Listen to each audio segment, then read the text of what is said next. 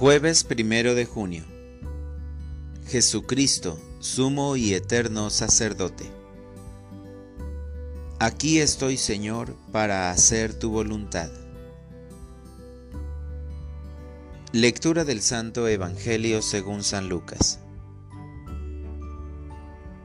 En aquel tiempo, llegada la hora de cenar, se sentó Jesús con sus discípulos y les dijo, Cuánto he deseado celebrar esta Pascua con ustedes antes de padecer, porque yo les aseguro que ya no la volveré a celebrar hasta que tenga cabal cumplimiento en el reino de Dios.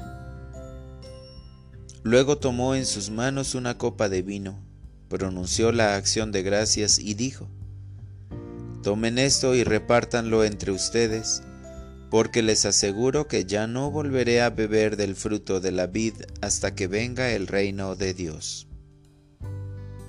Tomando después un pan, pronunció la acción de gracias, lo partió y se lo dio diciendo, Esto es mi cuerpo, que se entrega por ustedes. Hagan esto en memoria mía. Después de cenar, hizo lo mismo con una copa de vino, diciendo, esta copa es la nueva alianza, sellada con mi sangre, que se derrama por ustedes. Palabra del Señor. Oración de la mañana. Aprendo a hacer ofrenda agradable. Bendito y alabado sea Jesucristo en el Santísimo Sacramento del altar. Con esta jaculatoria que se utiliza para alabar tu presencia real en la Sagrada Eucaristía, te doy gracias, Señor, por permitirme empezar un nuevo mes.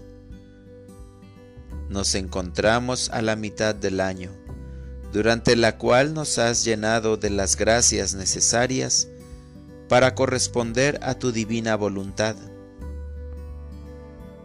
en este día, la Iglesia festeja a Jesús sumo y eterno sacerdote y nos permite agradecer tan preciado don.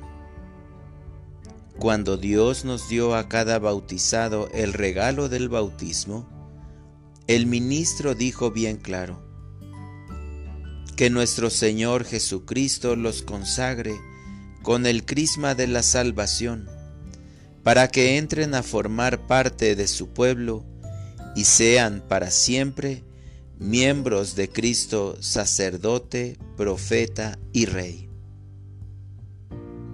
Esto nos recuerda que todos estamos llamados a hacer de nuestra vida una agradable ofrenda a Dios en el servicio a todos los hombres. Para orientar mi vida. Hoy leeré la carta a los hebreos poniendo especial cuidado en el capítulo y versículo donde indica qué es ser sacerdote. De acuerdo con San Pedro, ser sacerdote es ser nación santa y pueblo escogido por Dios. Gracias, Señor, por darme toda una vida para que mis obras te sean agradables.